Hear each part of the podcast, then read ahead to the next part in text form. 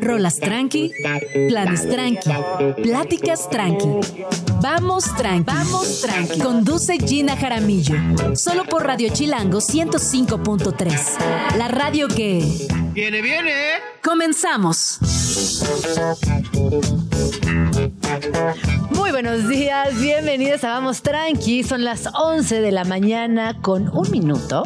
Mi nombre es Gina Jaramillo y me da muchísimo, muchísimo gusto saludarles donde quiera que se encuentren y también aprovechar para preguntarles qué están haciendo, qué rola les gustaría escuchar el día de hoy, qué libro están leyendo, cómo la llevan hoy, que es martes 9 de enero y que ayer oficialmente me comí la última rosca de Reyes. Así que ya, ahora sí, no hay pretextos. Luisa, Alex, Danita, toda, toda la banda, por favor, ahora sí. Ya, muy bien, dan en el gimnasio, perfecto, perfecto. Es que el gimnasio me cuesta mucho trabajo, Luis. Hay que buscarnos otra actividad. Yoga. Sí, yoga, seguir comiendo, pero con moderación, porque ahora sí nos la volamos. Pero bueno, ayer fue el último día, este, y estuvo muy lindo porque eh, un amigo mío me regaló de esta rosquita francesa que tiene como la corona. Entonces te sale el bebé y te pones la corona y se me hizo muy bonita y de sabor deli. Así que gran última rosca.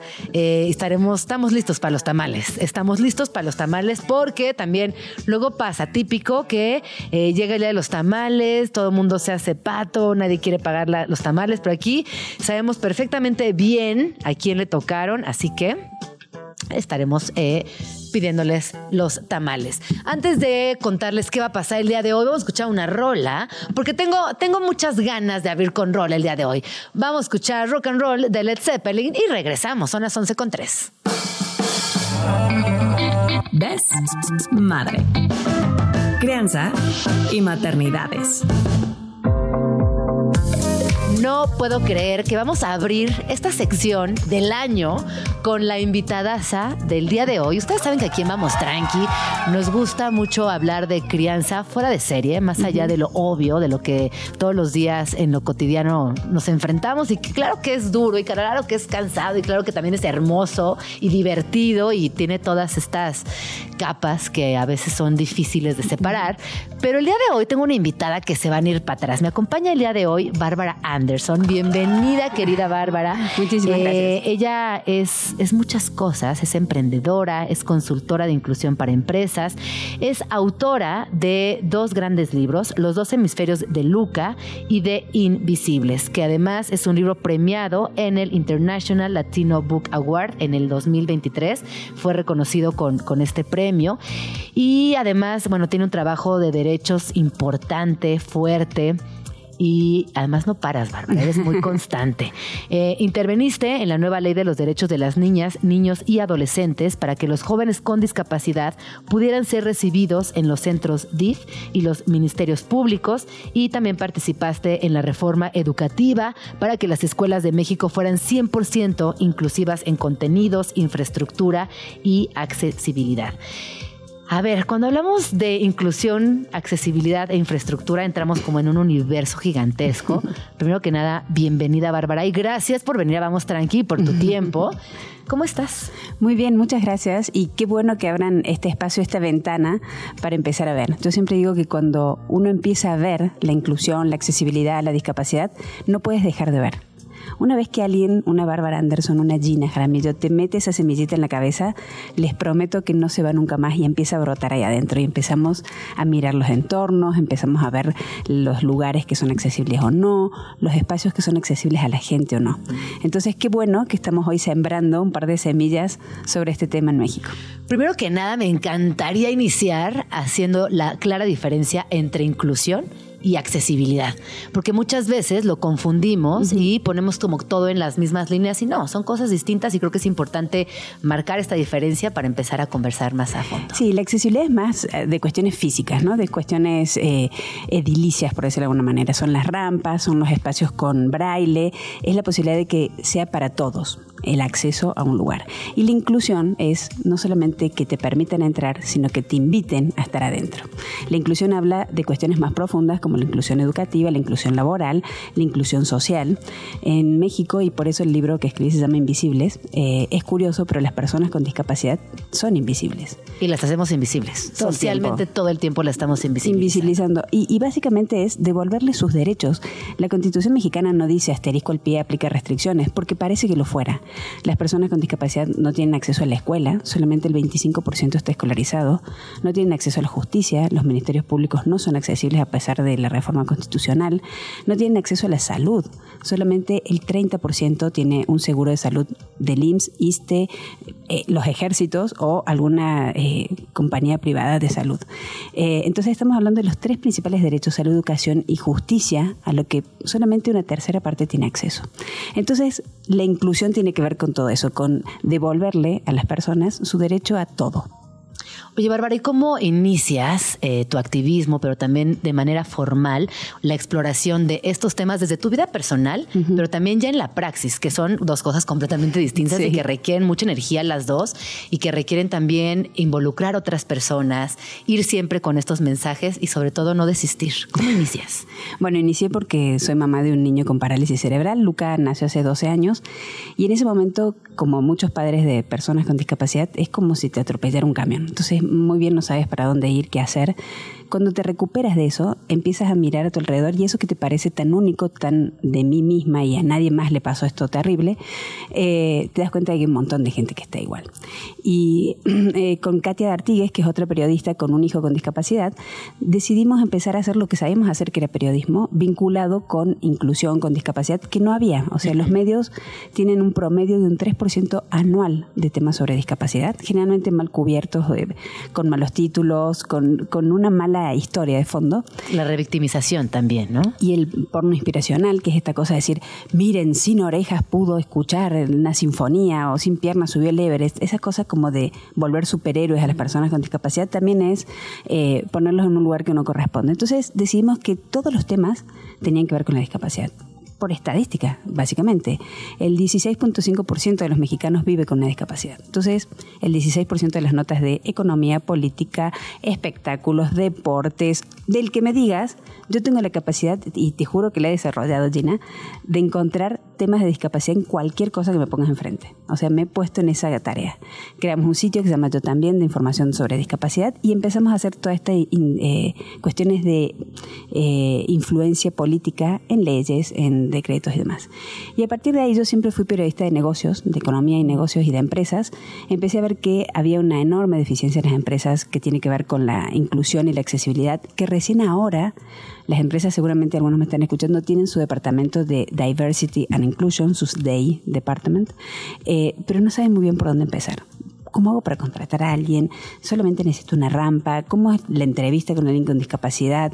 ¿Por qué debería contratarlo? ¿Por qué no? ¿Qué me suma? ¿Qué me resta?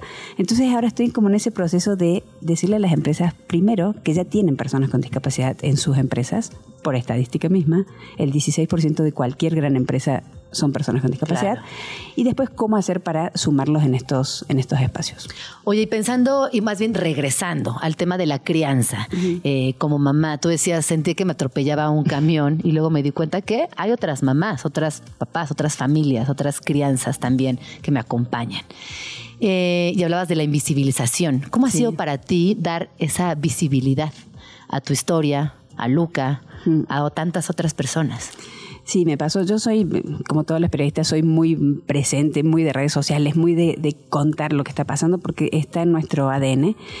Y empecé a ver que, como decías recién, eh, hay una invisibilización automática hacia la discapacidad. Si yo voy caminando por una banqueta y viene un matrimonio con niños enfrente, lo más probable es que le digan a los niños no miren, no miren, dejen de mirar a ese niño.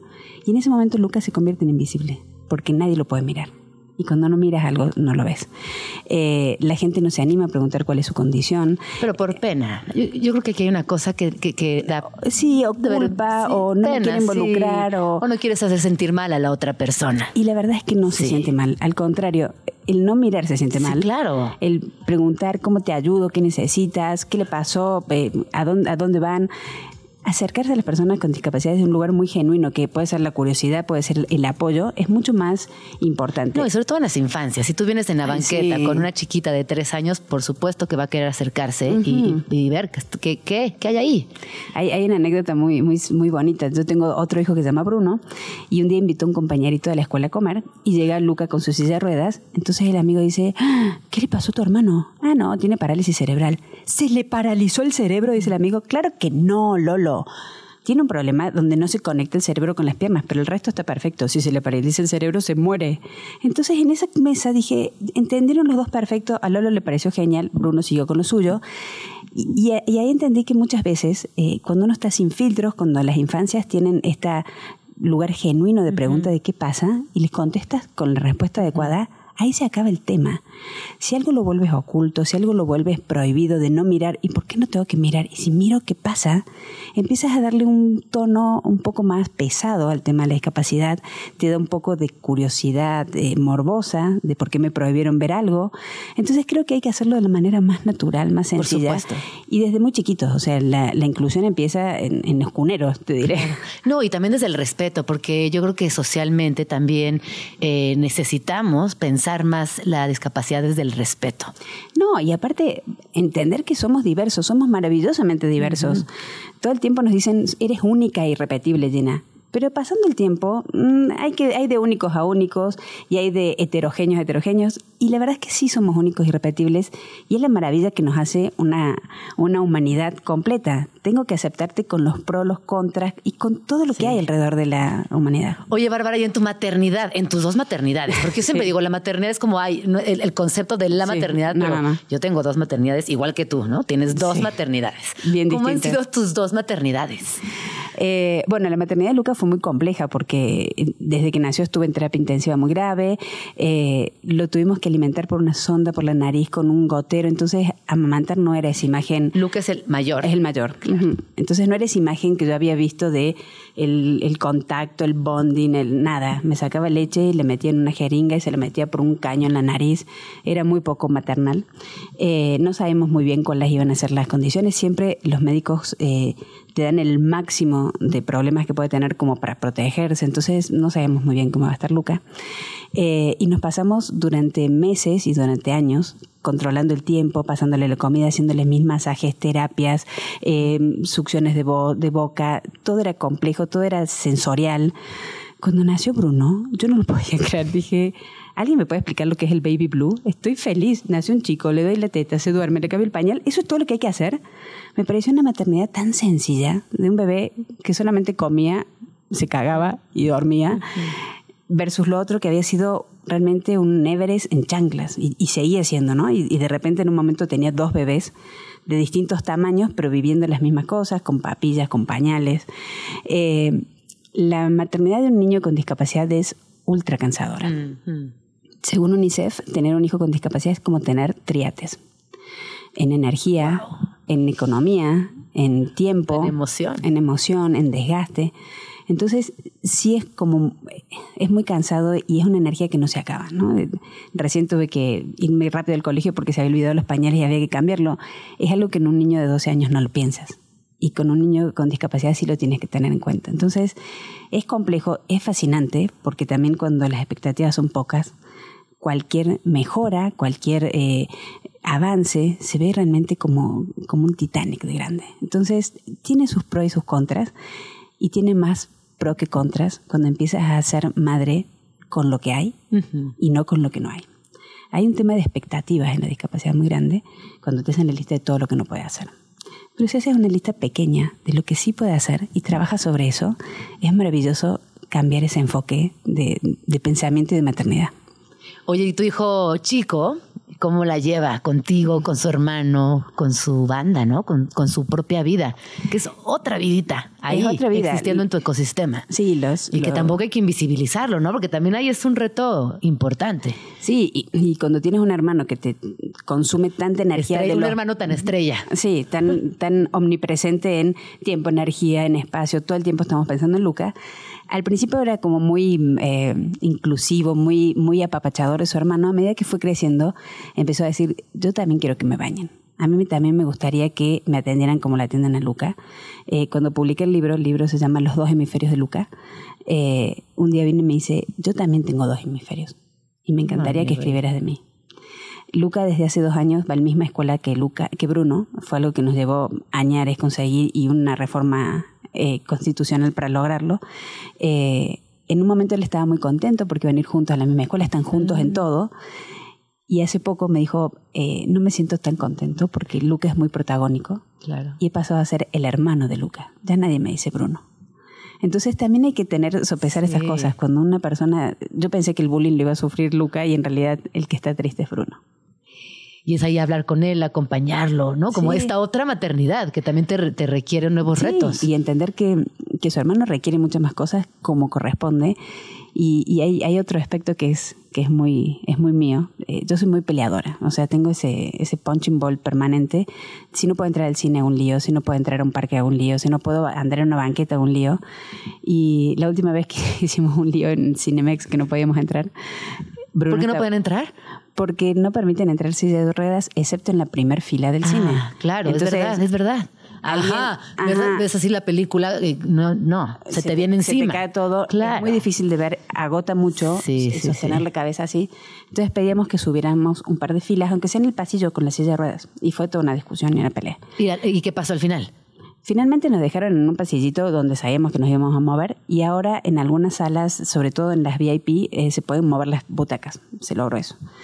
Estaría bueno que fueran todas, ¿no? Por supuesto, y aparte es muy sencillo de hacer y a las personas con discapacidad o sin discapacidad nos encanta ver la pantalla a golpe de ojo. Exacto, eso no es de discapacidad, discapacidad es de sentido común. Y lo primero que te dicen, lo primero que te dicen es es por una cuestión de defensa civil. Hablé con la gente de defensa civil y no hay ningún pedido de que sea en la primera fila al lado de la gente que barre las palomitas. El caso es que ese día que estábamos discutiendo y que hablamos con uno y con otro, Bruno así de, pero yo quiero entrar igual. Con o sin ustedes. Ajá, yo vine a ver esta película y yo quiero entrar. Y lo entiendo, ¿eh? Entonces eh, le dije, Bruno, piensa al revés. Si tú tuvieras una silla y no pudieras entrar, yo haría lo mismo por ti. Me dice, yo lo sé, pero también quiero ir al cine. Ay, mi chiquito. Entonces, es complicado. Eh, no somos muchos las madres con hijos con discapacidad como primogénitos que deciden tener otro hijo, pero es todo un balance permanente de, sentimientos, de fuerza, de, dedicarle un tiempo solo a él, porque él también lo necesita.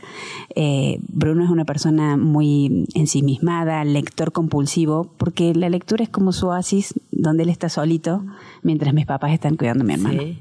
Qué, increíble esto que nos dices. Y, creo que me atrevería a decir que esto de las dos maternidades se nos complica. Digo, hay niveles, obviamente, eh, de todo, pero sí hay que, hay que pensarlas por separado. Esto que dices, pasar tiempo con uno, pasar el tiempo con el otro, observar las necesidades de cada, de cada hije, ¿no? Porque a veces es fácil, como misma escuela, misma cine, misma clase, ¿no? Como es algo que, que nos involucra a la familia y que es muy cómodo, pero claro. Sí, no, y aparte es fundamental. una familia súper inclusiva y, que pelea por eso. Y Luca, Bruno también necesita su espacio y, necesita que estén exclusivamente con él en algunos momentos y su reclamo es muy, es muy genuino. Necesito que también me mires, necesito tu aprobación, necesito que me digas que eres, que soy diferente a este conjunto de hijos que tienes en tu casa.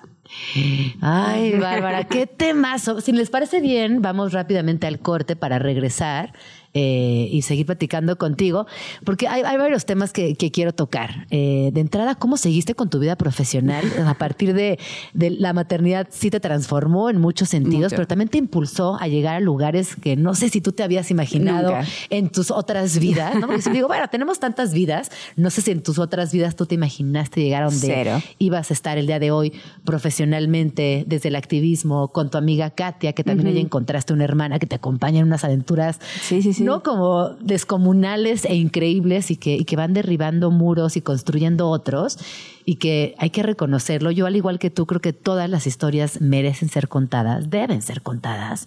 Y más allá de, de que si nos abruma, que si nos da pena, que si no entendemos, acercarnos. Es fundamental acercarnos e iniciar conversaciones distintas para poder después llevar ese mensaje a otros espacios. Vamos al corte cuando son las 11.23 y regresamos para seguir platicando contigo, Bárbara. ¿Y dónde estás hoy? ¿Qué estás haciendo? Y lo que viene, mamacita. No se vayan.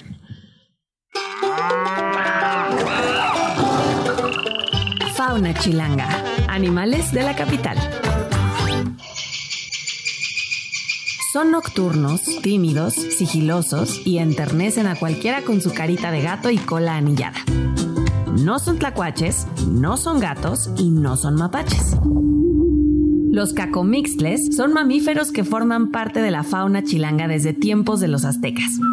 Suelen vivir en pequeños huecos y pasarse por bardas y techos comiendo carne, fruta, verduras o insectos. Les encanta escalar ya que pueden girar sus patas 180 grados. Aunque no es común verlos por ahí, la población de cacomixtles de la Ciudad de México ha aumentado en los últimos años, concentrándose principalmente en la zona sur de la capital. ¿Has visto alguno? ¿A quién seguir? ¿Qué hacer? ¿A qué eventos asistir? ¿Qué lugares visitar en la Ciudad de México? Todo esto y más en Vamos Tranqui con Gina Jaramillo. Solo por Radio Chilango 105.3. La radio que... Viene, viene. Vamos Tranqui con Gina Jaramillo. Son las 11 con 29 minutos y está aquí conmigo Bárbara Anderson. Si nos acaban de sintonizar, estamos platicando acerca de la maternidad, de la inclusión, de la discapacidad, de la maternidad, cuando en el paquete viene la inclusión y la discapacidad, de todo lo que hay que inventarnos, ¿no? Desde casa, pero también hacia afuera, nuevas metodologías, nuevas formas de amarnos también. ¿Por qué no decirlo? Hay, hay, hay situaciones que son muy obvias, pero hay otras que no hay necesidad de decirlas, de mencionarlas, que ni siquiera tienen palabras, que vibran desde el amor. Y la maternidad se mantiene mucho ahí. Y ahorita del aire platicábamos también de lo importante que es la paternidad, esta, esta, este equipazo que has hecho. Sí, eh, es, muy curioso, pero el día que iban a hacer Luca, hace 12 años, eh, íbamos al hospital y yo estaba súper asustada, me acuerdo, como todas las primerizas que van a tener un parto. Entonces me dice Andrés, a partir de ahora somos socios. En este momento nos convertimos en socios. No importa lo que pase, somos socios. Y te juro, Gina, que hasta el día de hoy me dice socia. Y las cosas son de socios. Y, y puede pasar muchas cosas, pero el bolso pesado, cada cual agarra una manija y es mucho más liviano de llevar. Y en esta cuestión de la discapacidad eh, hay una estadística también dolorosísima que 8 de cada 10 padres se separan. Porque es muy difícil la Sí. maternidad. Exige muchísima, primero valor para reconocer y pasar el duelo. Tener un hijo con discapacidad es un duelo. Es un hijo que no esperabas y es un hijo que tienes que aceptar. Tienes que atravesar como la tormenta de Murakami. Y una vez que lo atraviesas necesitas estar con alguien del otro lado que te sacuda la arena y que te ayude a seguir transitando. Eh, tengo la suerte de ser esa rara porción de dos parejas de cada diez y es realmente mucho más sencillo para mí eh, llevar la maternidad. Eh, Luca duerme muy mal eh, y saber que noche por medio nos turnamos, y no importa si son tres horas uno, cuatro horas el otro, ocurre en natural. O sea, a mí me tocó a mí y, y yo sé que Andrés duerme. Y, y cuando me toca, cuando le toca a él, ni siquiera me avisa y se levanta y lo atiende y está sobre él. Eh, es un socio tan loco eh, y tan compañero que se atrevió a la locura de irnos a la India cuatro veces durante mes y medio Sí. a buscar un tratamiento para él. A ver, cuéntanos de esto. De entrada, le mandamos un saludo a tu espejo, porque Sí. acuérdate que todo es un espejo, así que ese loco, ese aventado, ese amoroso, pues es tu reflejo. Así que le mandamos un grande abrazo desde acá. Y cuéntanos, por favor, de esta gran aventura llamada India, que tiene mucho que ver también con tu presente. Sí, totalmente. Hace, mm, ay, en el 2014 me acuerdo, eh, Lucas ya tenía tres años, eh, me voy en entrevista con eh, Vizcarra, con el dueño de su carne, este gran productor de, de vacas, yo soy periodista de negocios, y esa noche había pasado de largo en el hospital. Me por- fascina que eres periodista de negocios. Es que no puedo con este dato que ya dijiste varias veces y me, me encanta. Ay, no, yo amo los números. Pero el caso es que habíamos estado toda la noche con Andrés y Bruno en el hospital, porque Luca había tenido convulsiones, no estaba bien.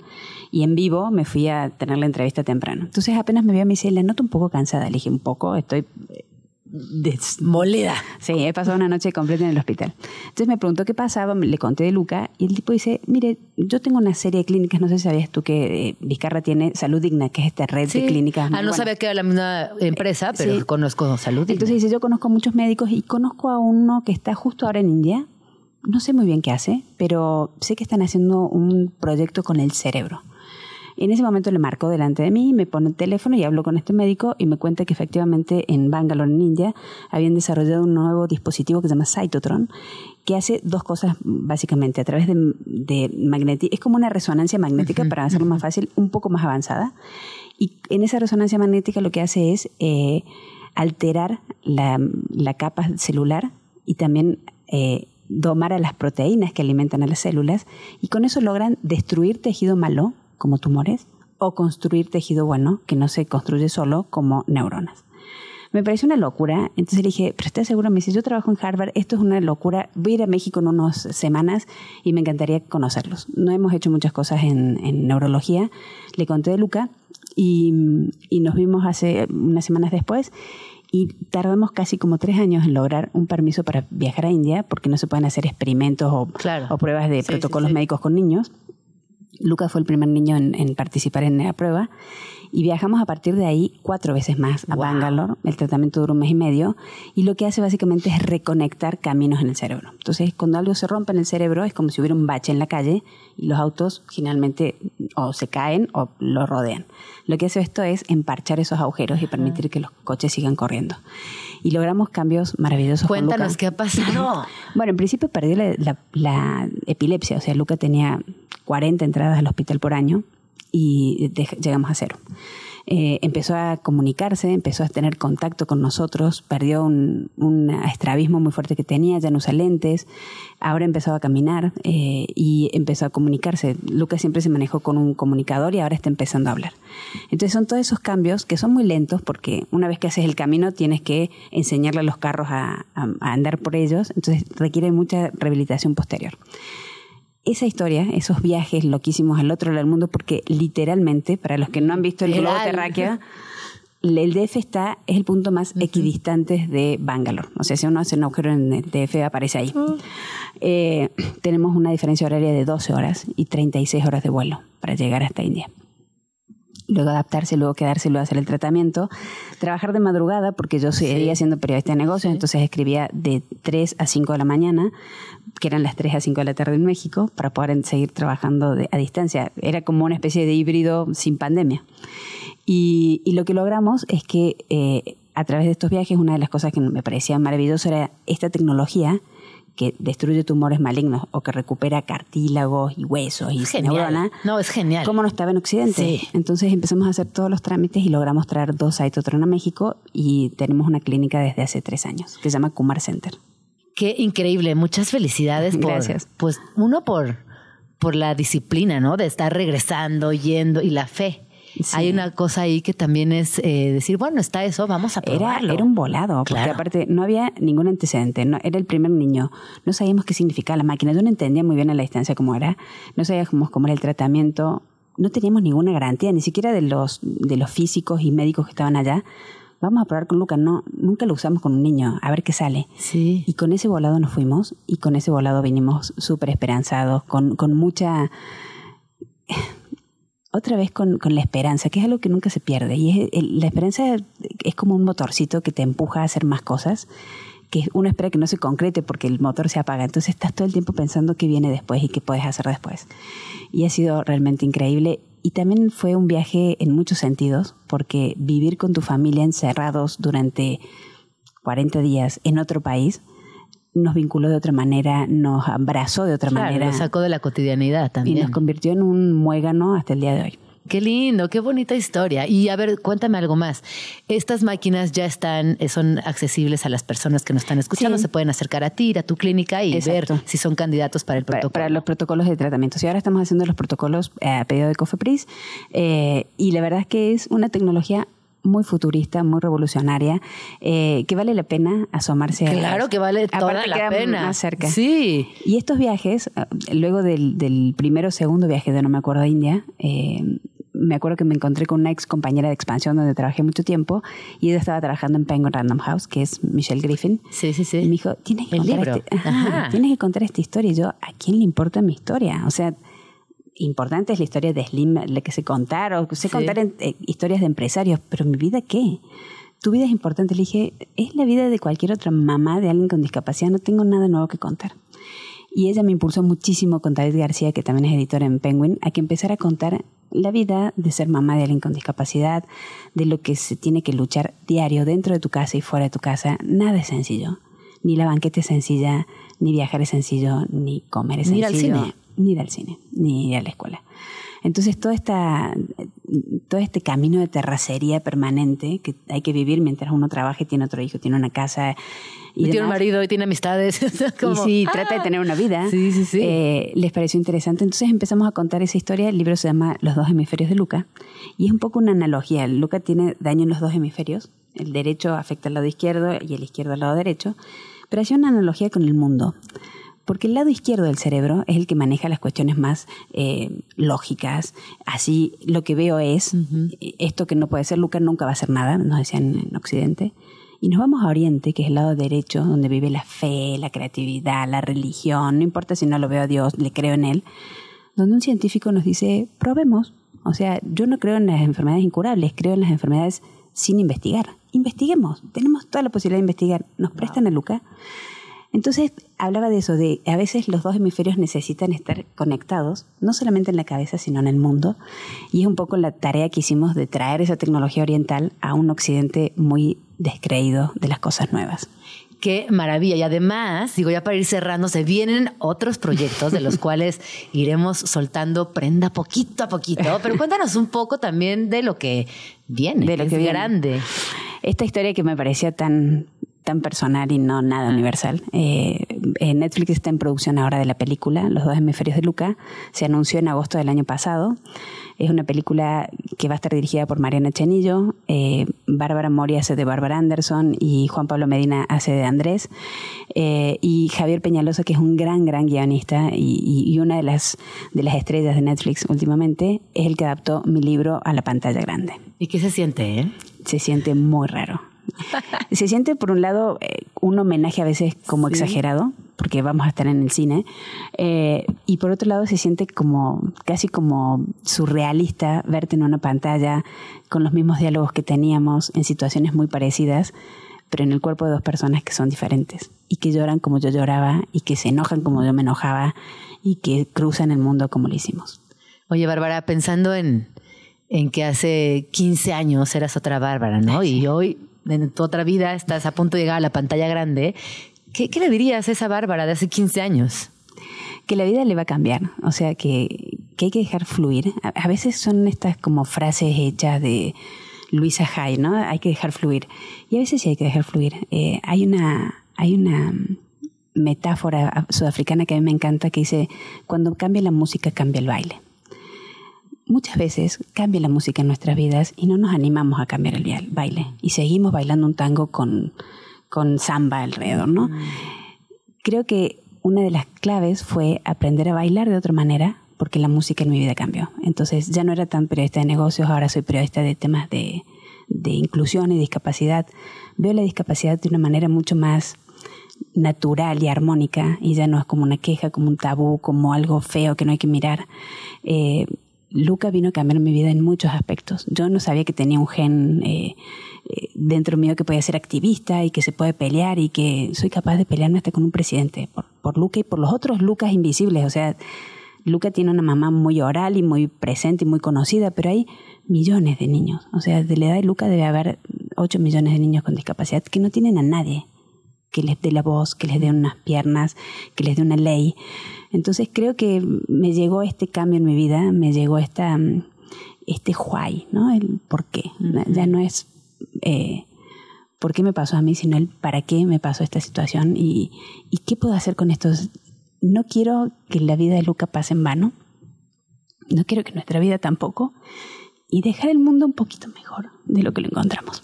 Pues muchas gracias porque lo estás haciendo, lo están haciendo tú y tu preciosa familia, de la cual ya hablamos mucho hoy, y que ya los quiero conocer. Claro. Porque hasta medio paisanos somos. Sí, hasta medio paisanos somos. Así que pronto encontraremos ese, ese momentito para, para conocernos. Muchas gracias. No, eh, gracias a ti. No, y te lo quiero agradecer porque justo creo que hay muchas historias que no son visibles.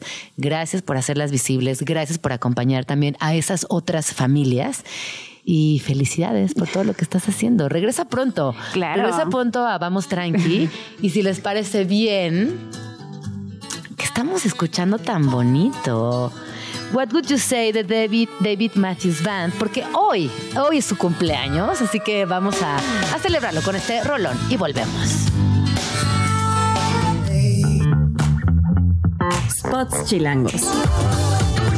Rincones de la ciudad Este spot es uno de los óvalos más famosos de la Ciudad de México. Punto de reunión para parejitas, amistades y manifestantes. Sitio emblemático donde convergen comunidades LGBT, cisgénero, otakus, Hare Krishnas, darketos y por supuesto, emos y punks. Están eh, tomando cosas de distintas culturas y no saben ni qué.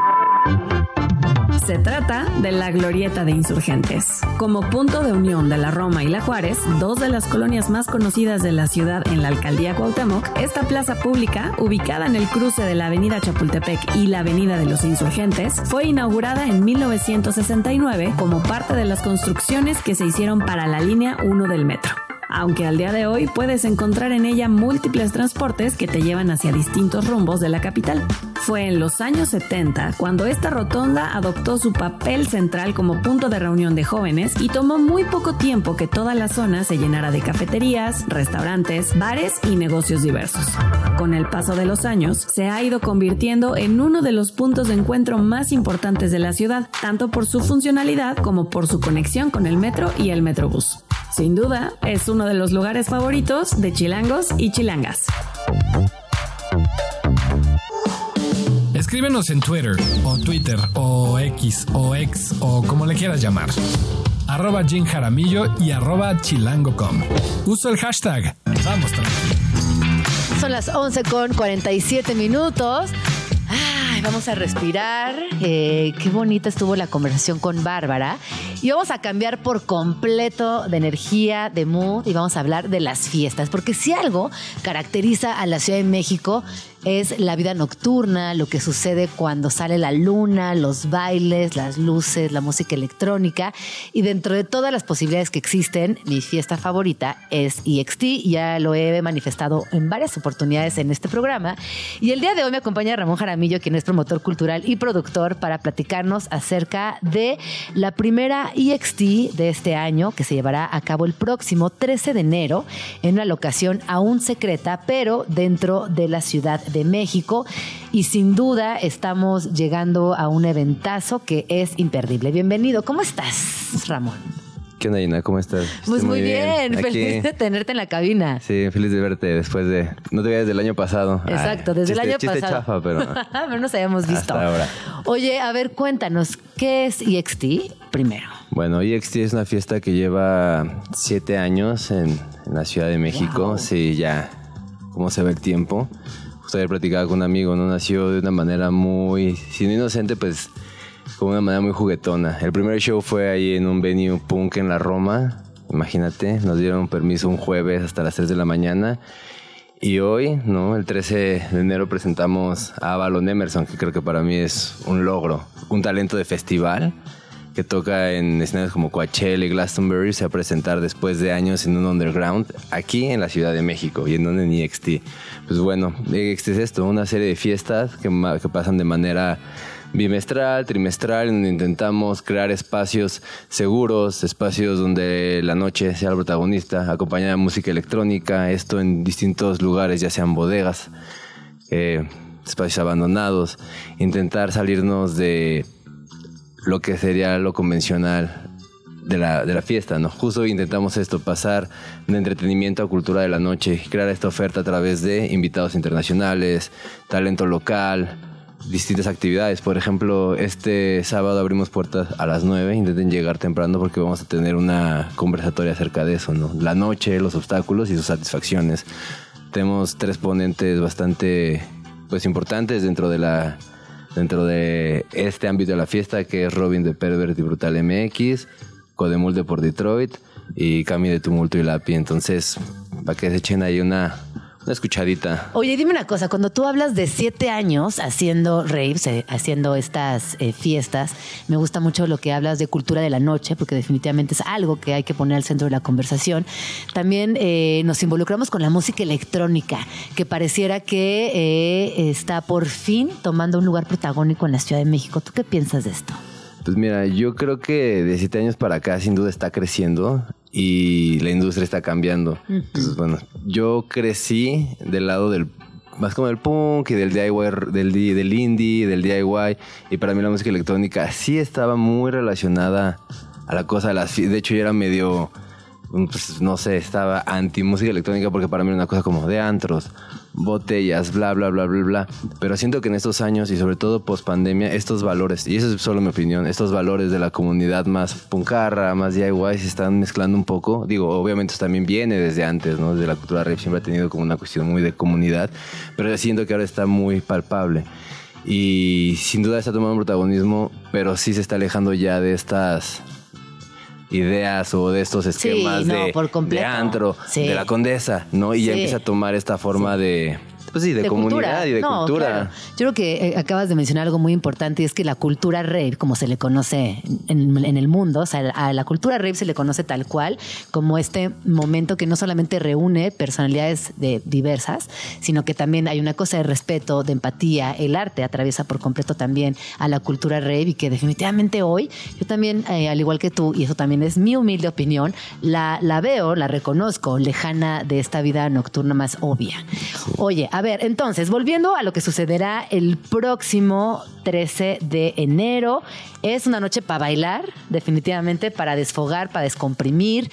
Eh, a las 9 tendremos este conversatorio y después sucesivamente qué irá pasando. Pues eh, acaba y bueno, ya arrancamos con la música. Vamos a tener dos escenarios. Uno para no perder la esencia muy XT, que va a ser una sala un poquito mediana. Eh, y pues la sala grande, ¿no? Esta, esta bodega donde estaba tocando Avalon Emerson y Didan y pues muy, muy chistoso. Hoy anunciaron que Avalon Emerson va a estar curando unas noches en todo el mundo y tienen en Bristol donde va a tocar con Didan. Entonces, pues la primera vez que lo van a hacer va a ser aquí y luego lo presentan en, en Bristol. Entonces creo que es una oportunidad. Es lo que platicaba ayer con, con mi socio, ¿no? Como que hemos estado justo viendo cómo programar la noche y pues va a haber de un escenario van a estar mucho talento local, muchas cosas como experimentales y del otro pues va a ser totalmente dance. ¿Cuál es la idea? Queremos pues traer estos artistas de festival, pero a un formato más íntimo, con la misma calidad de producción y pues obviamente con unos precios más accesibles. Claro. ¿no? Oye, y hablando de precios accesibles, hay que decir que EXT eh, es una fiesta completamente independiente. Que Totalmente. eso también es importante mencionarlo porque todos los proyectos autogestivos culturales requieren de que la banda se acerque, que vaya, que compren su boleto, que eh, para poder hacer girar la rueda hay que aportar, ¿no? Hay que estar ahí con, con nuestro, nuestro, nuestra aportación, nuestro dinerito, nuestras ganas de estar, pero también entendiendo que es un proyecto cultural. No, claro, y, y- y- y eso es bien importante porque obviamente las puertas están abiertas para todos, ¿no? Si no hay, no hay, nos mandas un mensaje y, Ajá. y eres, ¿no? Atravesar la puerta, pero si no es un trabajo. Y sí sigue siendo cultura, pero también sigue manejándose un área muy gris, muy difícil, ¿no? Los apoyos son mínimos. Claro. O sea, afortunadamente nosotros tenemos un apoyo del, del GUTE que con los que trabajamos cada año, pero fuera de eso todo es una cosa totalmente independiente. Entonces sí, por eso se, es importante este tema de preventas, pues, ir a dejar algo a la barra, ¿no? O sea, como pareciera que es simplemente un espectáculo como uno de la, como parte de una de las grandes productoras, pero no, es un esfuerzo Exacto. independiente y cada detalle está cuidado. Te lo juro que inclusive hacer un line-up está pensado pues con el corazón y, y todo cuesta. Entonces sí, pues que vengan y apoyen, súper importante. Y, y también eso, traer estos, perdón que lo diga tanto, pero pues traer un talento de festival, de un festival como Coachella. Digo, la última vez que Balón Emerson pisó México fue el año pasado en ceremonia. Entonces, son talentos literal de festival en una bodega. Entonces, todo eso... Sí. Es una experiencia. Vamos al corte y Sí. regresamos para que hablemos de la experiencia EXT porque se van a ir para atrás. No se vayan. Vamos tranqui. Con Gina Jaramillo. Vamos tranqui.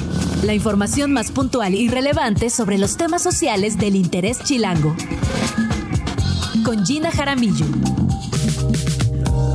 11 con 57 minutos y rápidamente, si nos acaban de sintonizar, les cuento que estamos hablando acerca de la próxima EXT que se llevará a cabo aquí en la Ciudad de México el próximo 13 de enero. Aún quedan boletos, pero es muy importante que se pongan las pilas para que no se queden fuera. Y Ramón, nos estabas contando que viene Avalon Emerson, que es una de las grandes, grandes estrellas de la noche. Y además, ¿qué va a pasar? Pues está Balón Emerson, también tenemos el debut de Didan, un debut muy esperado, digo, sonidos bastante separados, pero bueno, también estoy muy emocionado, he tenido la oportunidad de ver a los dos. Última vez que vi a Didan estuvo, pues, la verdad, fue, la sala estaba llena de energía, todo el mundo estaba bailando, cuerpos sudados, pues propio para JXT. Y la última vez que vi a Balon Emerson, o bueno, por ver el festival, la vi tocando en un, en un torneo de básquetbol. Entonces también, para que vean el rango que, que tiene. Y pues lo que nos espera en la noche, creo que es lo que nos espera en cualquier JXT, que es una noche llena de respeto, de cuidado, pero también llena de música, llena de calor otra vez, llena de... Pues sí, esto, De diversión. cuerpos, baile, baile y diversión, así que es importante que todo el tiempo estén hidratados, que vayan acompañados, o solo si quieren, pero siempre se disfruta más entre en compañía. Y pues bueno, la dirección, la voy a dar ahorita es Pino 479, es en la colonia Santa María, me parece. Y pues los que han ido saben que es, una, es un bodegón, entonces también para que tomen cualquier tipo de precaución. Aparte de los headliners, bueno, los invitados internacionales, tenemos una avalancha de talento local. Pues no los traigo todos de memoria, pero sin duda mis recomendaciones yo creo que son que vean a Sotolo, que va a abrir uno de los escenarios, Lumberjack, ahora DJ Energy, eh, Back to Back, Enya. También va- vienen unos chicos de Guadalajara, un dilema con 110 que el año pasado estuvieron cerrando uno de los escenarios en, en una de estas fechas y igual, pues creo que un- son de mis favoritos. Monty, que ya es Wow, casi, sí. casi de la casa, De casa. la casa. Y pues Sí. bueno, de échale una repasada al, al line-up. al- ¿Dónde al podemos Instagram. encontrar toda la información? Es nuestra red más fuerte es CXT-X00. Importante para adquirir boletos, tienen que irse a Recent Advisor. Entonces ahí van a ver todos los detalles del evento. Y pues bueno, ahí le dan un clic y compran su boleto. Ahí está. Y también es importante, digo, que se apuren porque estamos cambiando de fase y pues ya saben que los precios en puerta siempre cambian. Y creo que también es importante que vayan organizándose para ver cómo van a llegar y Ajá. sobre todo ¿Cómo van, a regresar? Muchísimas gracias por haber venido a Vamos Tranqui y nos vemos, nos vemos el sábado 13 de enero. Yo llegaré temprano para no perderme el conversatorio y pues muchas gracias por venir. No, gracias por invitarme. Te quiero. Vámonos, Bye, son las 12 del día.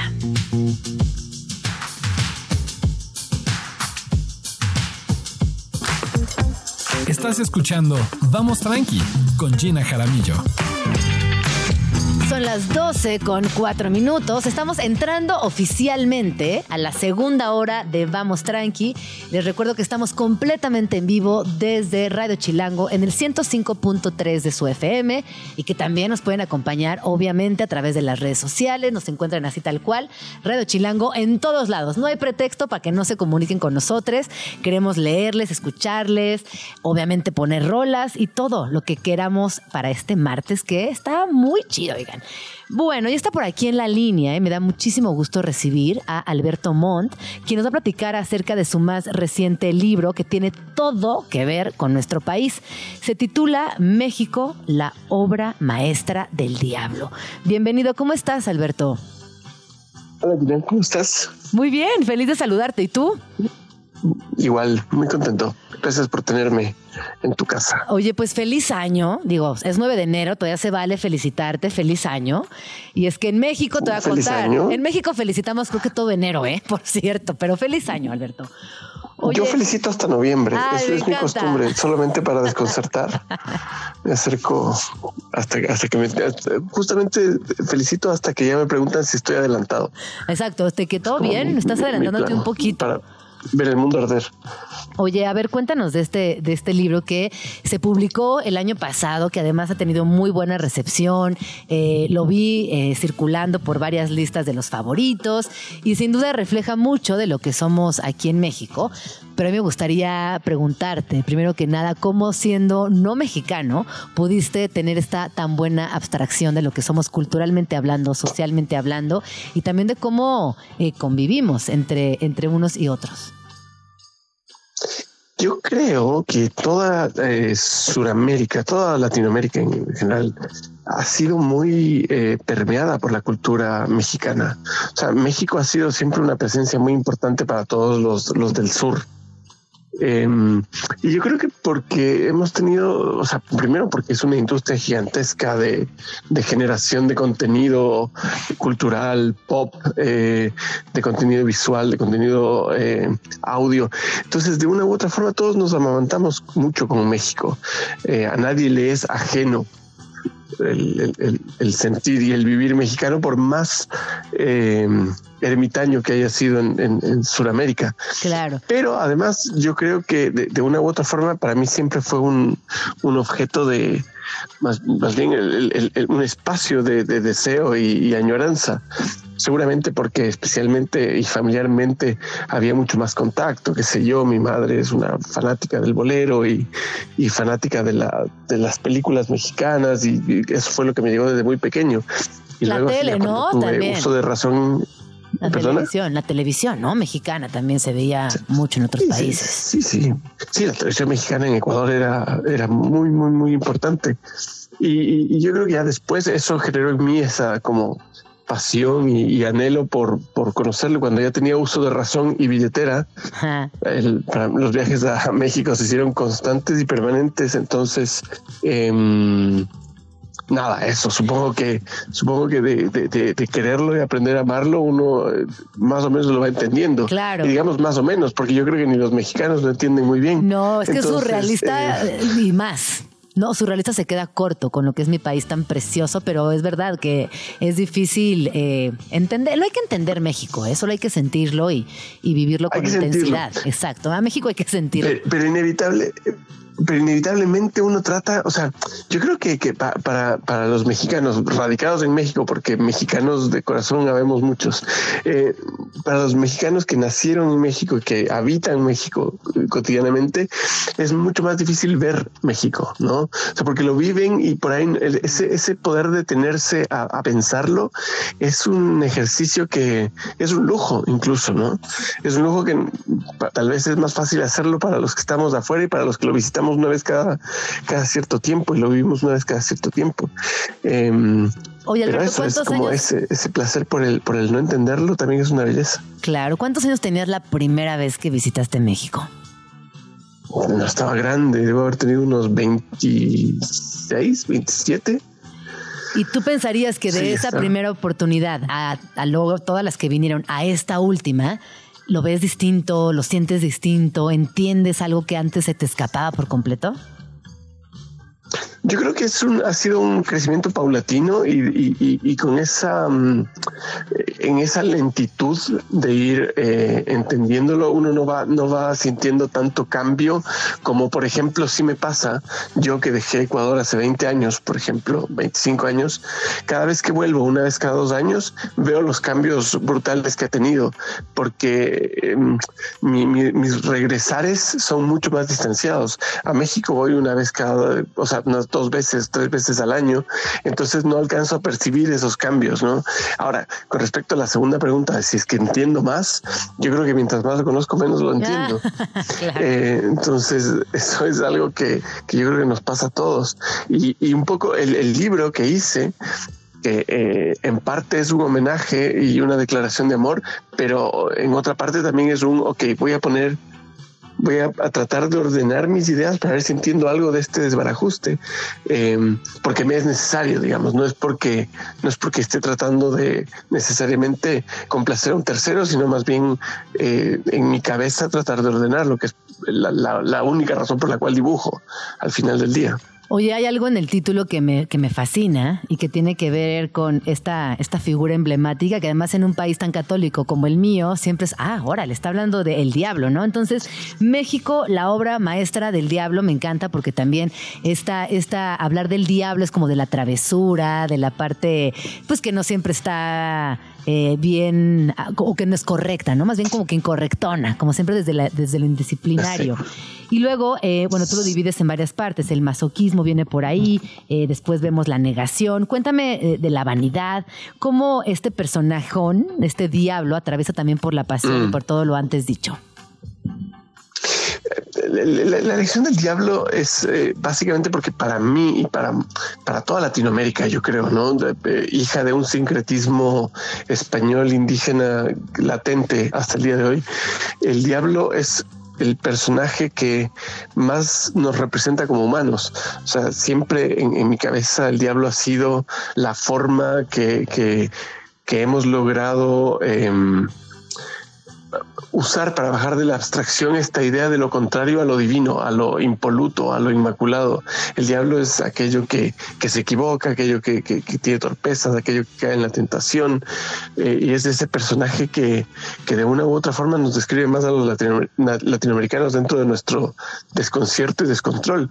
Entonces me pareció ideal pensar en, en que justamente México, con todo este esta exacerbación en absolutamente todos los sentidos es la perfecta obra maestra de este personaje que eh, sin necesariamente ser un, bicho malo, sino más bien un, bicho profundamente humano, eh, lo, crearía. Entonces, eh, la, división de los capítulos fue más una forma para mí de, de, organizar mi cabeza, porque lo que necesitaba contar con respecto a México era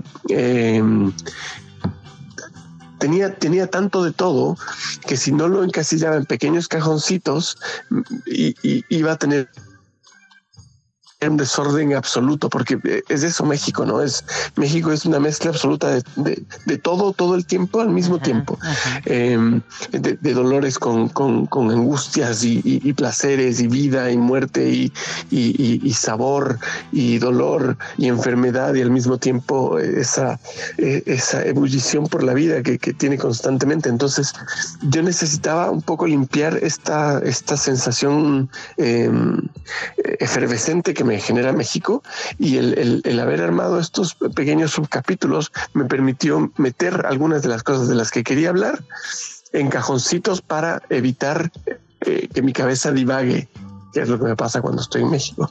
Y, obviamente es, es, aleatorio y es, es absolutamente em, caprichoso, ¿no? Porque, como tú dices, tengo la pasión, tengo el masoquismo, tengo la vanidad y hay muchas de las cosas que pongo en uno de los casilleros que podría estar en todos. La comida está, está en el masoquismo, pero también podría estar en la pasión y también podría estar en la negación.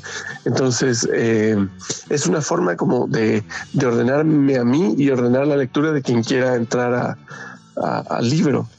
Pues, eh, ¿qué van a encontrar? Les voy a platicar rápidamente. Hay una escena, por ejemplo, muy, muy mexicana, típica, que cuando estamos un grupo de amigos y nos tomamos de las manos y nos conectamos a una cajita de toques, ¿no? Así por, claro, eh, no, hay, no explicación. Existe, lo hacemos, nos divierte, nos morimos de risa, no hay que explicarlo. Luego también por ahí habla eh, en el tema del tiempo, ¿no? Como el tiempo que a veces pareciera que fuera tan dúctil para las personas que vivimos en este país que otros simplemente no alcanzan a entenderlo y está bien, tampoco te tenemos que explicarlo. Habla, por ejemplo, de las quinceañeras, eh, de las micheladas, de cómo podemos encontrarlas desde las más clásicas y simples hasta las más barrocas y excesivas y que también no hay nada que explicar, simplemente sentir, disfrutar y, entrarle con todo. Y así encontramos eh, pues muchos, muchos, este, eh, muchos absurdos, pero también muchas realidades y otras que, eh, que quizás como mexicano digamos, ah, no, no, no, no me parece como tan raro, pero claro, les recuerdo que esta es una mirada desde fuera y esta, esa también mirada desde afuera creo que nos permite entrar en una nueva dinámica de reconocernos a nosotros mismos. Bueno, Alberto, pues muchas gracias por, por, por esta llamada, por tu tiempo. Eh, tú estás muy activo en redes sociales, ¿dónde podemos seguirte? Pueden seguirme en arroba Alberto Montt en cualquiera de las redes sociales que encuentren. Eh, fue, es bastante sencillo. ¿Y cuándo vienes a México? Montt con doble T al final. Voy a, a mediados del próximo año, quizá a principios del próximo año, ya este año, Dios mío, ya es este año. Es este año. Eh, voy, a sí, voy a tratar de organizar algo durante el primer trimestre, una especie de presentación de libro, firma y, y, y fiestoca de celebración de, lo que se viene. Pues ojalá este se arme, nos avisas para estar ahí presentes y, bailar también contigo y Obvio. Con, esta, este libro llamado México, la obra maestra del diablo. Pues muchísimas gracias, Alberto. Te mando un abrazo gigantesco. Y gracias, mucho. mucho. desde acá. Igualmente. Bye. Son las 12 con 15 minutos. Si les parece bien, vamos a escuchar esta rola que originalmente se lanzó un día como hoy, un 9 de enero, en el año 1981. Eh, en ese momento, The Straits la sacó a, a, la luz. Pero este es un cover llamado Romeo and Juliet de The Killers.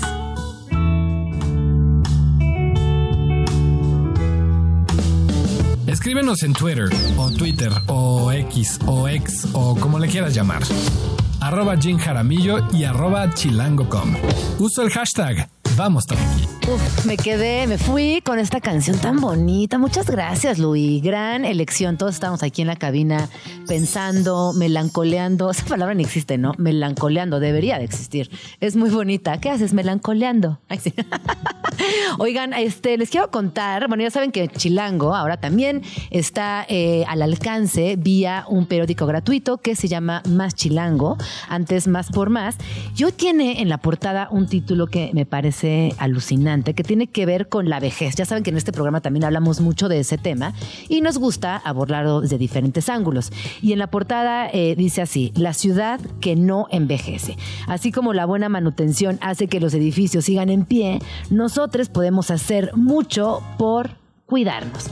Y ya cuando vamos a la nota, les voy a compartir algunos datos que, que subrayé porque está muy interesante. Según la biología, el envejecimiento es el resultado de la acumulación de daños moleculares y celulares a lo largo del tiempo, lo que lleva a un descenso gradual de las capacidades físicas y mentales. Y en este artículo eh, vienen, varias, varias vienen varios datos. Por ejemplo, de acuerdo con el, con el INEGI, la Ciudad de México es la entidad con mayor esperanza de vida en el país, la cual ha crecido rápidamente. A finales de los 80 vivíamos en promedio 69 años. Hoy esa cifra ya subió hasta los 77. O sea que casi, casi 10 años más. En unos años la Ciudad de México tendrá a muchos de los habitantes más longevos que, ya que indican diversas previsiones, como las del Consejo Nacional de la Población, CONAPO, la esperanza de vida en todo México subirá unos 4.5 años para el 2050. Así que bueno, tenemos que prepararnos, ¿no? Para eso, para esa vejez, cómo vamos a, vivir, ¿Qué, pensamos, nuestros planes de ahorro, vamos a estar en compañía. Eh, es un tema, ¿eh? hay que pensarlo porque sobre todo se nos viene el tiempo encima, como ya vieron es 2024, ni siquiera nos dimos cuenta. Y bueno, eh, hay aquí algo muy interesante y dice que las personas actualmente empezamos a envejecer muy pronto. Hace unos años, una investigación realizada por la Universidad Pompeu Fabra de Barcelona y el Centro Nacional Nacional de Investigaciones Cardiovasculares de Madrid encontró que se empieza a perder masa muscular o a presentar arrugas, chin, entre los 25 y los 30 años. O sea que gente que 25 años ya están arrugadas. No, yo también, o sea, con razón, a mis cuarenta y tantos, ahí sí, 41, ¿eh? Apenas. Eh, está muy interesante. Y ya para ir cerrando, para que vayan a más chilango y lean ustedes la nota completa, eh, el envejecimiento obviamente es inevitable pero existen varias formas por las cuales podemos llegar de manera más digna a la vejez. Una, evidentemente, eh, la alimentación. Y este dato que me encantó, y es que eh, según estas, todas las personas que fueron invitadas, Paulina Benítez Salas, que es nutrióloga clínica y funcional, nos habla de un concepto que me parece fantástico, que es el de edad subjetiva. ¿Ustedes saben lo que es? Eh, la edad subjetiva definida como los años que una persona siente que tiene. A ver, yo les voy a decir una cosa, yo tengo 41, pero yo auténticamente me siento de 28. O sea, sí me siento una persona joven, intento hacer nuevos ejercicios, eh, leo las noticias más nuevas, o sea, como que me gusta sentirme joven. Y obviamente sé que tengo 41 años, pero también me gusta y me siento como una persona de 28. Eh, y luego dice, en el estudio, en este estudio, eh, que nos dice que la gente se siente más joven que nunca. Este estudio fue publicado por la Universidad Estatal de Pensilvania en Estados Unidos. Encontró que la gente se siente más joven hoy que hace 10 o 20 años. Y según otro otro estudio, pero de la Asociación Estadounidense de Psicología, sentirse más joven provoca una mayor sensación de bienestar, lo que se traduce en sufrir menos efectos dañinos por el estrés y en un mejor funcionamiento cognitivo.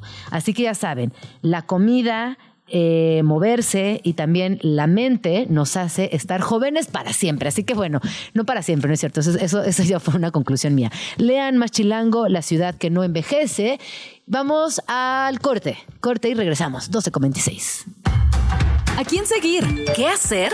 ¿A qué eventos asistir? ¿Qué lugares visitar en la Ciudad de México? Todo esto y más en Vamos Tranqui con Gina Jaramillo Solo por Radio Chilango 105.3. La radio que... Viene, viene. Vamos tranqui. Con Gina Jaramillo. Son las 12 con 29 minutos. Es que tengo que compartir esto. Fíjense que, bueno, ustedes saben que aquí cuando estamos haciendo radio traemos unos audífonos muy grandotes. Y tiene como una especie de resorte que de vez en cuando nos llegamos a dar unos golpazos en la nariz. Pero imagínense lo que duele y la, y la gente también con una nariz tan prominente como la mía o como la de mi queridísima Luisa que le acaba de pasar el pompazo de los lentes, de los lentes, de los audífonos. Es muy doloroso y se queda ahí como varios segundos existiendo en la nariz. Así que, Luis, lo siento. Vamos a escuchar una rola, si les parece bien, porque ya está por aquí mi queridísimo Emilio Saldaña, mejor conocido como Pisu, y vamos a hablar acerca de cinco tendencias tecnológicas en redes sociales para este 2024. Pero antes de eso, vamos a escuchar una rola. Esto es Alive de Empire of the Sun. Regresamos. Estás escuchando Vamos Tranqui con Gina Jaramillo. 12 con 33 minutos, estamos aquí de regreso en Vamos Tranqui y ya está conmigo aquí en la cabina mi queridísimo Emilio Saldaña, mejor conocido como Piso. Bienvenido, querido amigo, ¿cómo estás? Hashtag superen eso, novatos. Bien, feliz, fascinado de estar contigo. Gracias por la invitación. Oye, yo muy contenta de que estés aquí en Vamos Tranqui, además siempre con unos temazos que no solamente nos abres el panorama, sino que nos explicas de manera muy clara. Muchas y hoy gracias. tenemos aquí sobre la mesa las cinco, cinco tendencias tecnológicas en redes sociales para este 2024.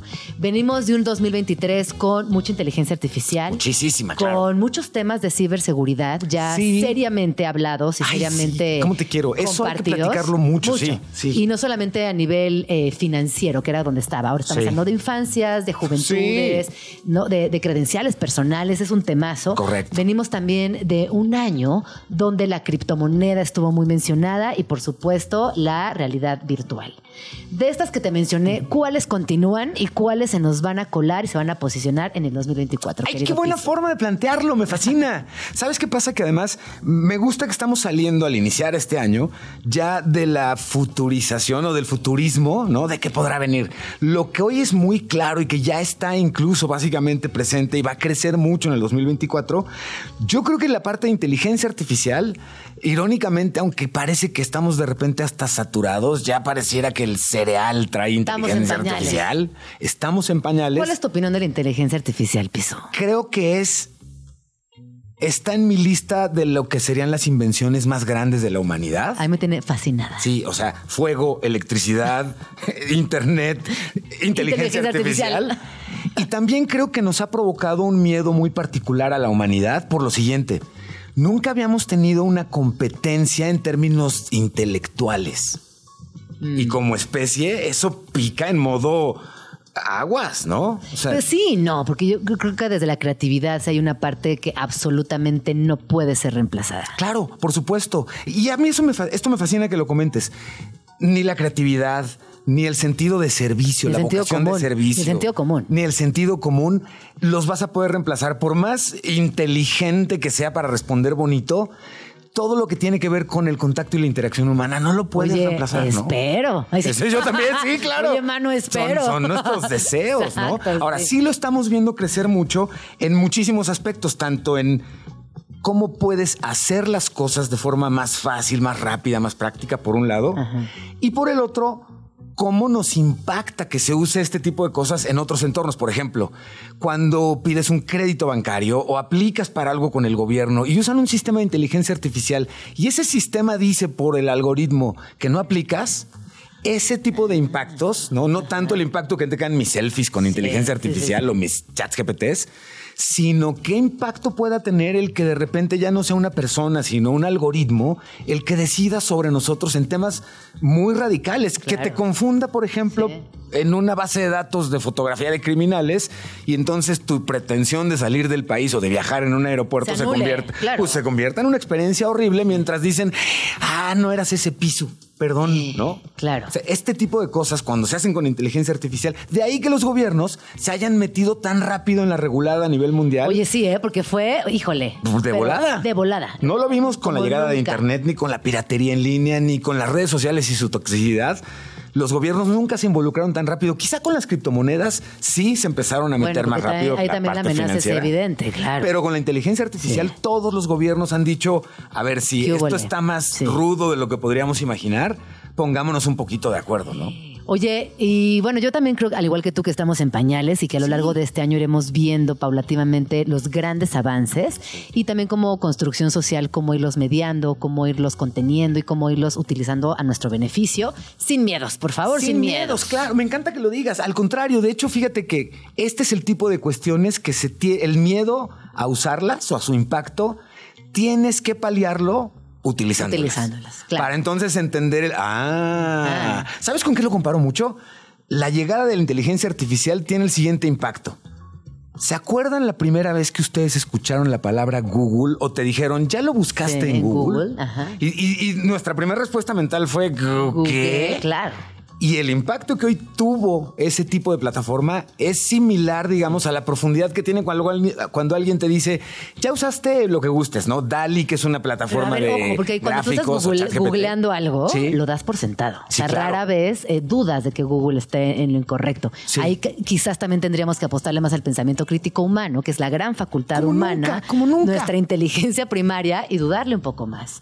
No irnos tan confiadísimos como, ah, es que está en Google, ah, es que lo dijo la inteligencia artificial. No, quizás es un paso atrás, pensamiento crítico, análisis humano, Sí. y desde ahí también analizarlo de manera distinta. ¿Ya me diste la info Sí. hoy? Sí. Déjame revisar antes Claro. si puedo creerle a esta info. Y mucho tiene que ver, ay, es la reducción o, o más bien la evolución del... la quien tiene la información tiene el poder, que ya suena súper caduco, porque todos tenemos acceso a la Quien información. tiene la verificación tendrá el Exactamente. poder. Exactamente. Y ese poder solo lo vamos a ejercer conscientes, Sí, ¿no? sí, sí. Veo algo y necesito buscar una fuente Sí. para comparar y decir, ah, ya validé y sí, ok. Ajá. Es cierto. De otra Se viene forma, bueno, ¿eh? se Va viene estar, bueno. va a estar muy interesante. Ahora, nos guste o no, dentro de las tendencias que estamos platicando el día de hoy, el uso de inteligencia artificial, por ejemplo, ya lo estamos viendo tanto en la forma en la que redes sociales como Facebook o Instagram utilizan la inteligencia artificial tanto para generar conversaciones como para ayudarnos a construir contenidos de forma más práctica, más rápida y al mismo tiempo un poquito más Iba a decir creativa, pero no es lo creativo, sino la, una herramienta que traduce de manera más Diluye, sofisticada la nuestra traduce. creatividad. Me gusta, me gusta la palabra traducción. Sí, Entenderlo como una traducción Sí, más. somos finalmente dueños de la idea que está generando Claro. eso.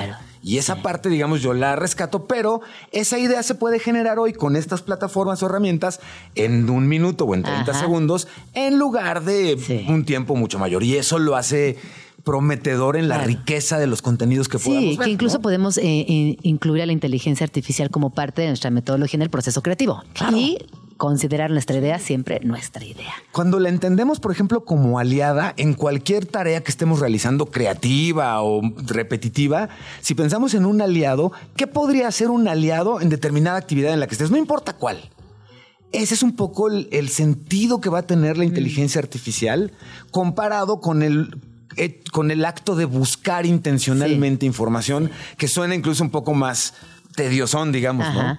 El que alguien te esté acompañando todo el tiempo y te diga, mira, si vas a andar en bicicleta, lo que más te conviene en este momento es hacerlo así. Sí. O repararlo así. Sí. O a preparar una receta. Hay cosas que me, que me llaman mucho la atención, que hoy las vamos a ver en redes sociales, pero que nos dan un acercamiento a, por ejemplo, eh, una aplicación de nutrición que te ayude a generar una dieta, por Ajá, ejemplo, para ajá. hacer ejercicio. Hoy tú puedes, adicionalmente con inteligencia artificial, y esto lo voy a compartir en redes para compartirlo en las redes de Chilango y del, y de- y del programa, pero tú puedes subir hoy una foto que le tomes a tu refri o a tu alacena y preguntarle a un chat GPT ¿Qué o a otra puedo preparar con estos ¿Qué puedo ingredientes? preparar? Pero además, cuida que sea de bajas calorías Ajá. o cuida que no, sea... puedes poner, tengo cuarenta y tantos Exactamente, años, eh, exactamente. quiero una receta baja en calorías con estos ingredientes que me quedaron en el refri. Exactamente. O padezco del corazón, ¿qué puedo preparar con estos ingredientes? Me Nos gusta. estamos Sí, acotando sí. a la info que me importa Sí. con la info que tengo. Claro. No fui a lo lejos a decir, oye, dime qué frutas podrían Sí, armar. sí, no, sí. estoy viendo Tengo lo esto, que tengo ¿qué en el refri. Eso está Me práctico, fascina. ¿no? Lo mismo aplica para otras muchas cosas, pero en las redes sociales lo que vamos a ver es que nos ayuden la parte de los filtros, por ejemplo. Y ahí hay dos temas que hasta me da para eh, chequen lo, lo sofisticado y discreto de mi auto nueva invitación al programa. Pero hay dos temotas ahí, por ejemplo. La posibilidad de que tus fotos y tus videos estén mucho más vestidos, más bonitos, más brillantes, más arreglados, porque hoy buscamos mucho eso todos, que Sí. estén lo mejor producidos posible, sin que eso me tome ni mucha experiencia ni mucho tiempo a través de las aplicaciones mismas como TikTok o Instagram. Pero además, hoy los filtros que han eh, producido tanta polémica en términos de cuánto nos embellecen la cara y que generan Sí. un tema ahí en términos psicológicos y de autoaceptación más bien negativo, de manera muy interesante han tenido una reducción o están teniendo una reducción en el uso, en lo profuso del uso. Y se están yendo hacia cómo puedo cambiar el back en el que estoy o adornar con figuritas, emojis y letritas el video que estoy produciendo, poner más transiciones. Esa parte está creciendo muchísimo y con inteligencia artificial. Y no tanto ya la Claro. parte de los filtros que te super No tanto en lo personal. No, porque empezamos a acompañar a una generación, a generaciones jóvenes que traen muchísimo la bandera de la autoaceptación. Sí, sí, sí. Del yo me quiero como soy, ¿no? y si no les gusta, pues sorry, yo me quiero como soy. claro. Bueno, eso comienza entonces a desfavorecer. Y eventualmente a vamos a de este desaparecer. ¿no? De la cámara. Ojalá. Ojalá. Claro. Sí, sí, sí. Claro.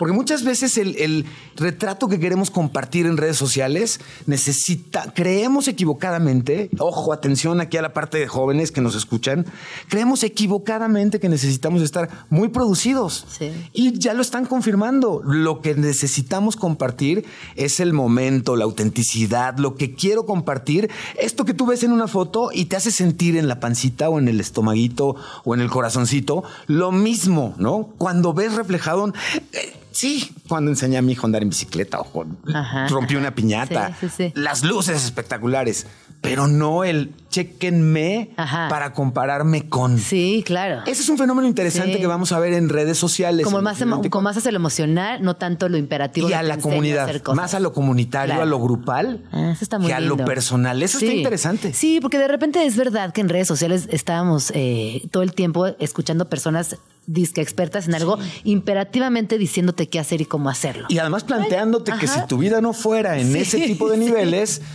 qué tristeza. Qué por ti, tristeza. ¿no? Otro lástima. cambio que sabes que me, Me vuelve encanta. loco. Est- Estamos con tiempos correctos. Sí, sí, sí. Pero este cambio además me fascina. Las búsquedas, cómo buscamos cosas eh, y cómo encontramos contenidos en Internet hoy, han venido cambiando a lo largo del 2023 y este cambio se, se espera continúe a lo largo del 2024. ¿Y en qué se basa? Los jóvenes principalmente, pero están contagiándonos porque hay una obviedad eh, maravillosa en esto. Los jóvenes están utilizando más TikTok, Ajá, Instagram sí. para buscar contenidos. Sí. ¿Por qué? Porque si quiero aprender a hacerme el nudo de la corbata o a cocinar TikTok, una pasta sí. o a lo que sea, Sí. quiero ver de una vez a alguien Claro. haciéndolo. Sí, sí, sí. No me des una lista de sitios a donde puedo ir a ver textos o videos. No. Y esto, empresas, Google, por ejemplo, mismo, reconocen que hay una tendencia por parte principalmente de las generaciones jóvenes de irse hacia los contenidos y a las búsquedas o a los resultados de búsqueda más visuales. Nos vamos directo Sí, al al video. Ponme a alguien enfrente Claro. haciéndolo para que lo pueda espejear sí. y haga eso que quiera yo hacer. Pero esto es interesantísimo por lo siguiente. El Internet que hemos venido utilizando hasta el año pasado, digamos, principalmente, está construido sobre textos. No, pero está increíble lo que estás diciendo, porque ayer estuve en una plática larga con una, con una colega, y justo cuando yo, ella es muy joven, y cuando la escuchaba hablar y tal, lo- yo lo único en lo que pensaba es, ah, ella habla en la vida real como tiktokera. Sí, ¿No? Como con, como con, lo- con, con, con Con los esos, términos, sí. con no, Sí, lit. claro. Sí, sí, sí, lit. Era hablando como tiktoker en la vida real. A mí me pareció bien bonito también reconocer desde mi, de- desde mi mayoría de edad sobre Sí. la suya, Sí, sí, sí. que ya es otra, otro contexto y otra, otra dinámica lingüística completamente distinta Absoluta. y que ya salió del TikTok, o sea que ya está así como aquí, como tú y yo. Totalmente. Y además, híjole, este es otro tema sasazo. Yo tengo a mis hijos y mi hija Julia de 12 y Diego de 8. Hablan, hablan YouTube, TikTok, cosas. Sí, ¿no? sí, sí. Exactamente como lo estás diciendo. Y a mí se ha convertido en un goce el no entenderlos. Por supuesto. Y el goce de ir entendiendo los términos en confianza, ¿no? Pero estos de lit y aesthetic y ya sabrás. Sí, O sea, sí, sí. Pero sí es muy impresionante cómo vas viendo el cambio generacional que implica en símbolos, en íconos, en formas de comunicación, en sus propios códigos. No, y para bien y para, y para bien y para mal. Ayer Auxilio, papás y mamás, claro. Ayer habla- hablaba con mi hija que tiene ocho y me decía, ¿no? De la, de la seña de, Sí, de sí, pedir auxilio, que hasta lo, lo compartí en mis redes ayer porque ella vino y me dijo, oye, ma, fíjate que hoy en la escuela la hermana adolescente de fulana me contó Sí. de la seña. Sí, sí. Y me pareció muy lindo y justo compartí el video y estuvimos horas, ¿no? Platicando de qué otra seña pudiera ser, que si Correcto. vemos a alguien en peligro, Sí. que son situaciones que únicamente gracias a las redes sociales se convierten en algo global. Totalmente. Y que, y que si como papás, mamás, nos aseguramos de conservar o construir más bien como nunca un canal de comunicación Sí. con hijas e hijos, como nunca van a encontrar los menores una forma de rápidamente poder asirse y poder pedir ayuda. Sí, Si no lo encuentran rápido con nosotros, ah, No, y también contarles, oye, sí, todo bien con las redes sociales, pero hay personas que te pueden hacer daño a través Sí, de las redes sí. sociales. Hay que tener códigos de seguridad en las redes sociales. Sí. Todo a su edad. O sea, no, no, no es urgente que a los Coincido. 12 tengas una cuenta de TikTok. no. Como Acuérdense que, los ir- 13 son sí. la edad mínima como para que redes ir, ir sociales en su teniendo también estas sí. conversaciones desde un lugar, yo creo, como madres, padres y cuidadores muy firme. Sí, y sabes que es muy interesante que a quienes nos estén escuchando y estén viviendo este contexto en casa, eh, seguramente se están enfrentando con el dilema de que a muy corta edad nuestras hijas, nuestros hijos reclaman, por ejemplo, sentidos de privacidad y respeto a sus conversaciones y a sus contenidos, lo cual estoy completamente a favor. Sí. Pero por otro lado es un poco el cómo le explicas el, a ver, este sentido de absoluta privacidad de tu parte está como medio contenido a que yo me pueda cerciorar que tus intercambios están siendo saludables con quien quieres estar Sí. intercambiando. Fuera de eso, be my guest, hazlo, Es o sea, que sí es bien complejo. Sí. Yo el otro día dijo, ahora sí nos está acabando el tiempo. Ay, ya ni, a ver, ay. ya no hablamos ni de metaverso ni de los NFTs que sentíamos que ya eran cosa del pasado. Nos va a envolver la realidad virtual y la realidad aumentada, es decir, las imágenes que se superponen en nuestro teléfono, en nuestra cámara, por ejemplo, virtuales y reales, Sí. y aquellas que parecen un videojuego en donde estamos interactuando con una realidad completamente artificial, diseñada. Pero lo vamos a ver cada vez más en distintas redes sociales. Instagram, por ejemplo, hoy tiene ya la posibilidad de que conectes lentes de 360 grados y publiques contenidos en Instagram de este estilo. Sí. Se está yendo mucho hacia cómo podemos invadir o, o- o hacer más inmersivo nuestra combinación entre lo análogo y lo digital. Es que está, fíjate, yo, yo soy- yo estoy- a veces me siento tan señora piso. Ay, Ay, sí, sí, yo confesiones. contigo, yo Ayer estaban sí. jugando FIFA este, en la casa, mi marido y mis hijas, y de repente volteo a la pantalla y veo como a un, al entrenador, pero yo no entendí si era una crestomatía, si era realidad aumentada. Se veía, ni sé, o sea. Haz de cuenta que estaba viendo un partido Sí, en sí, sí. vivo. Sí, sí, sí, Y todo el sí, mundo se rió de mí, nadie me terminó de explicar nada, pero me pareció muy alucinante ver esa imagen. Sí, hacia allá vamos. lo- o sea, lucía completamente y absolutamente real. Piso, se nos acabó el tiempo, pero ven por favor el viernes. Cuando quieran, Por qué gusto estar con ustedes de Porque verdad, tenemos ¿eh? que hablar de verdad de todos estos temas. Queda pendiente metaverso Sí. y ciberseguridad. Bueno, y los. NFTs. Ay, sí, es que es todo un mercado. todo no, ya, el viernes. Ya estamos el viernes. Ay, muchísimas gracias. ¿Dónde No. podemos seguirte? Estoy en arroba PIZU en X mientras dure y en Pisurrizo en Instagram. ¿Quieres que te deje de existir aquí? Yo creo que hoy como nunca sí sea posible pensar en que desaparezca. A ver, cuéntame como este oráculo de Pues el loquillo de Elon Musk, digamos que pasó de ser un genio de la tecnología y de la innovación y de los nego- del emprendimiento a alguien que vemos actuar de forma muy visceral, con decisiones poco informadas y que ha perdido como este toque mágico de que parece que se va a tropezar y no y la libra y sale corriendo. Y en el caso de X hoy hay demasiada, hay mucho más toxicidad que la que tuvo cuando la compró pretendiendo arreglarla. Entonces, Sí, es una eh, red social que a veces se evita. Sí, ya, ya la Sí, evitamos mucho, sí. cosa que antes no sucedía. Lo que hacías era, hay que estar ahí, Para- déjame ajá, ir. No sí. solo para ver, sino para compartir. Hoy ya nos contenemos mucho más, ¿no? Esa transformación ha ido en detrimento del oxígeno básicamente publicitario que inicialmente X estaba utilizando para sobrevivir. Claro. Es todo un tema. es todo nos duele, temazo. nos duele, Ay, caray. No, que no se vaya ex, porque a mí me gusta mucho. Yo también, O sea, o sea, sí lo evito. Hay días que lo evito, pero me sigue gustando mucho Sí, y sigo confiando sí. mucho también. Es que ese es el tema, que estamos todavía a costa de lo que se ha transformado, pero no estamos viendo que se estén haciendo cambios realmente para modificar la toxicidad, la agresividad. Fake este news. Sí, claro, que eso es preocupantísimo. Desinformación. Ay, sí. Ay, Mucho que Piso. platicar, ¿no? Mucho que platicar. Nos Gracias vemos el por la viernes. invitación. Nos vamos. Muchísimas gracias por escuchar Vamos Tranqui el día de hoy. Yo soy Gina Jaramillo. Muchísimas gracias a todo el equipo precioso de, de Vamos Tranqui que hizo posible este programa. Y nos escuchamos mañana en punto de las 11. Y obviamente, sobre todo, gracias a ustedes por escucharnos. Hasta mañana.